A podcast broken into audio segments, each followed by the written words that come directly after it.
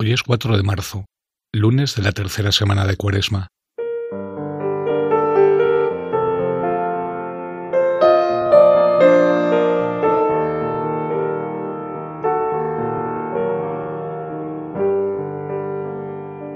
Este tiempo de Cuaresma nos prepara para la celebración de la Pascua, el paso del Señor.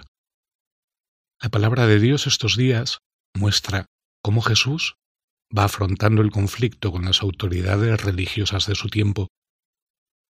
Jesús también sufre a causa de su coherencia y fidelidad a Dios Padre. Me dispongo a dejar que esa palabra me ilumine un día más, mientras caigo en la cuenta de mi necesidad de acoger siempre la palabra de Jesús. Yo no sé qué está pasando, parece quieren cambiarme a ese hombre que llevo dentro y que vive en cada gente. Yo no sé si ya no escucho o si es él quien me habla menos. Lo que siempre fue su canto, hoy siento que es mi llanto.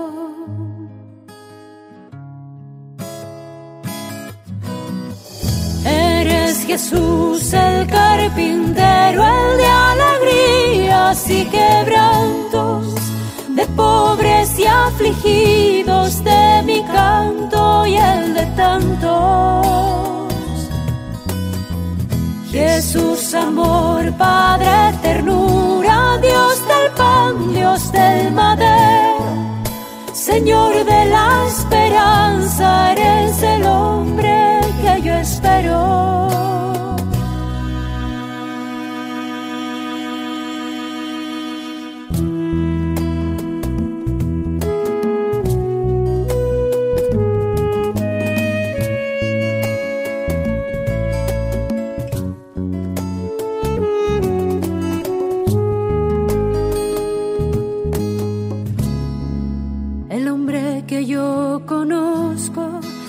espuma y vanidades, siempre es libre y verdadero, son sus ojos diferentes. Cuando llama es un susurro, cuando clama una tormenta, una brasa cuando ama, cuando sientes un torrente.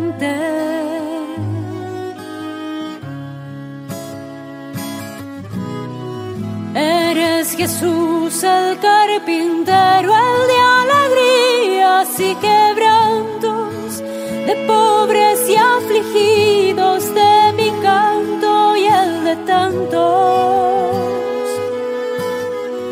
Jesús, amor, Padre, ternura, Dios del pan, Dios del madero, Señor de la esperanza, eres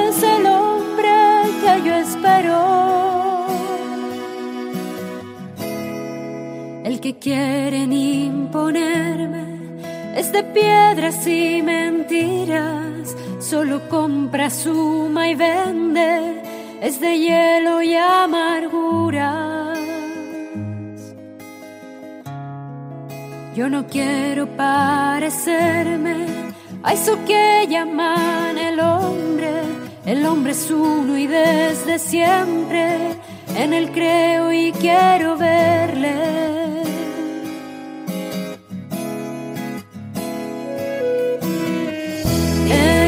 Jesús el carpintero, el de alegrías y quebrantos, de pobres y afligidos, de mi canto y el de tantos. Jesús, amor, Padre, ternura, Dios del pan, Dios del madero, Señor de la esperanza, eres el hombre yo espero. Padre, amigo, hermano bueno, el de alegrías y quebrantos, de pobres y afligidos, de mi canto y el Jesús, amor,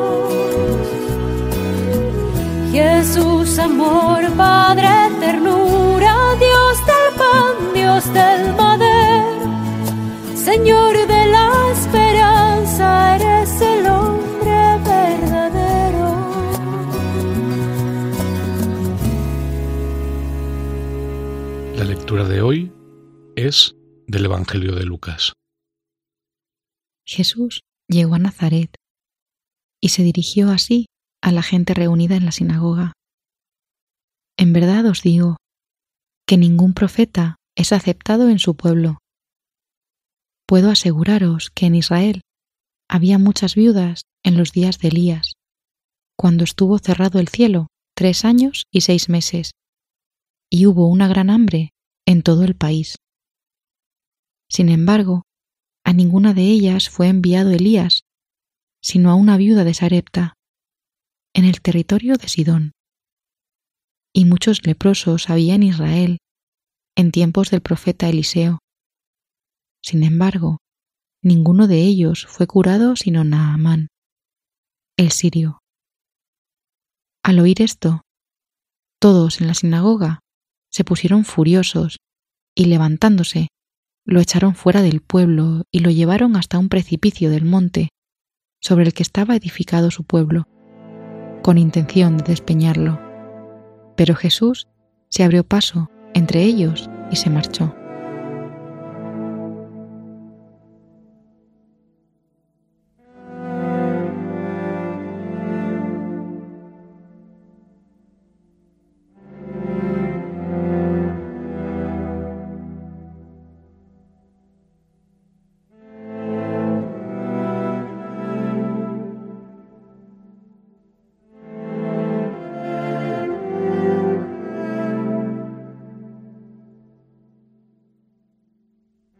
Expresión ningún profeta es bien mirado en su tierra forma parte ya del lenguaje ordinario. El profeta es el que anuncia la novedad de Dios, que a menudo cuestiona nuestra manera de vivir. El profeta, por ser uno de nosotros, nos conoce bien y nos pone en evidencia desde dentro. El profeta desvela nuestras incoherencias, nuestras contradicciones, la gran distancia que existe entre lo que decimos y lo que hacemos. ¿Qué diría de mi vida el profeta?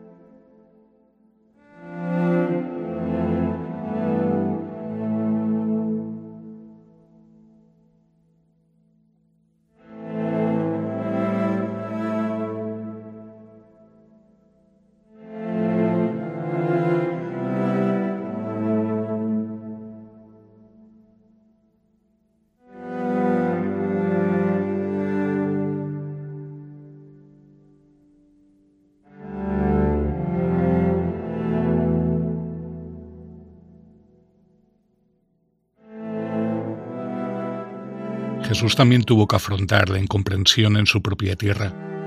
Por eso se lamenta. Jesús se duele de no ser aceptado y de la falta de escucha por parte de los suyos. Sus palabras resultan demasiado atrevidas. En el fondo, Jesús está poniendo en evidencia nuestras contradicciones y esto provoca rechazo.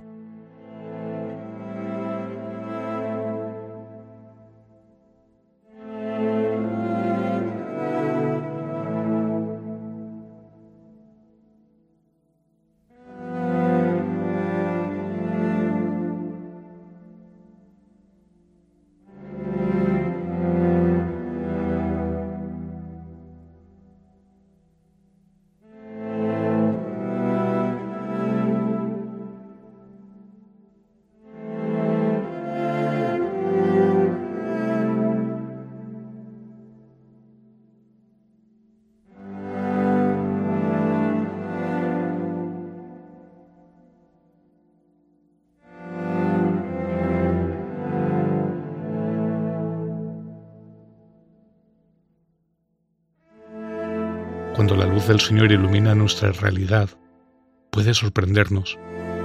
Al comienzo, la verdad sobre mi vida puede asustarme, pero el Señor me invita a confiar y no tener miedo. Muchas personas dan testimonio de apertura a la verdad de Dios. Ser discípulos de Jesús significa estar dispuestos a que la luz de Cristo ilumine nuestra vida.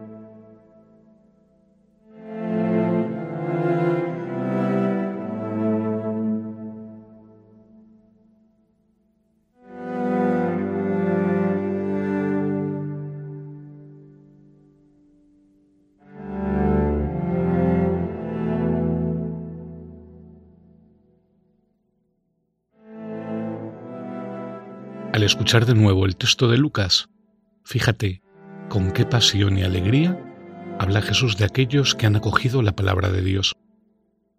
Precisamente los extranjeros, la viuda y el enfermo de lepra, los aparentemente menos valiosos. Esos son los que acogen la palabra de Dios. Jesús llegó a Nazaret y se dirigió así a la gente reunida en la sinagoga en verdad os digo que ningún profeta es aceptado en su pueblo. Puedo aseguraros que en Israel había muchas viudas en los días de Elías, cuando estuvo cerrado el cielo tres años y seis meses, y hubo una gran hambre en todo el país. Sin embargo, a ninguna de ellas fue enviado Elías, sino a una viuda de Sarepta, en el territorio de Sidón y muchos leprosos había en Israel en tiempos del profeta Eliseo.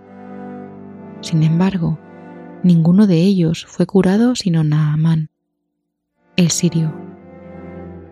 Al oír esto, todos en la sinagoga se pusieron furiosos y levantándose, lo echaron fuera del pueblo y lo llevaron hasta un precipicio del monte sobre el que estaba edificado su pueblo, con intención de despeñarlo.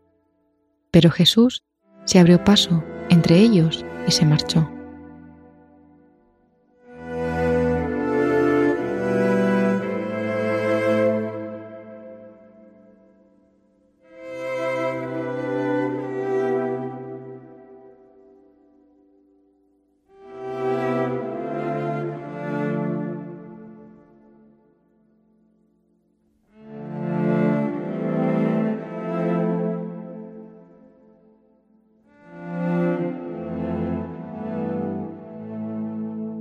Expresa al Señor tus sentimientos, especialmente hoy, pídele que te ayude a vivir abierto a su presencia, que Dios Padre pueda ser el centro de tu vida. Preséntale tus miedos, pero también tus grandes deseos de que sea así.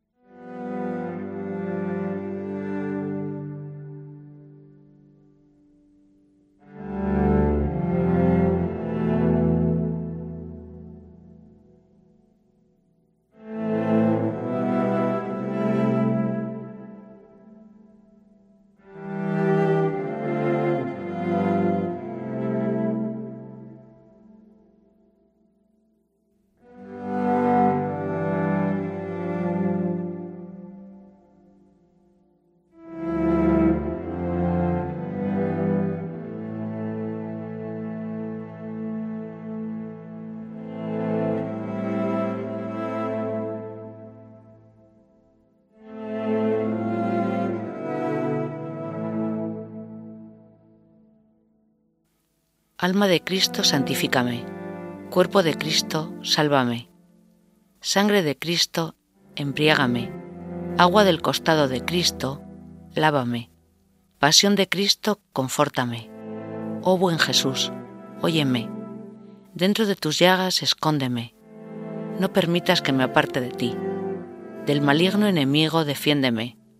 En la hora de mi muerte, llámame y mándame ir a ti para que con tus santos te alabe por los siglos de los siglos. Amén.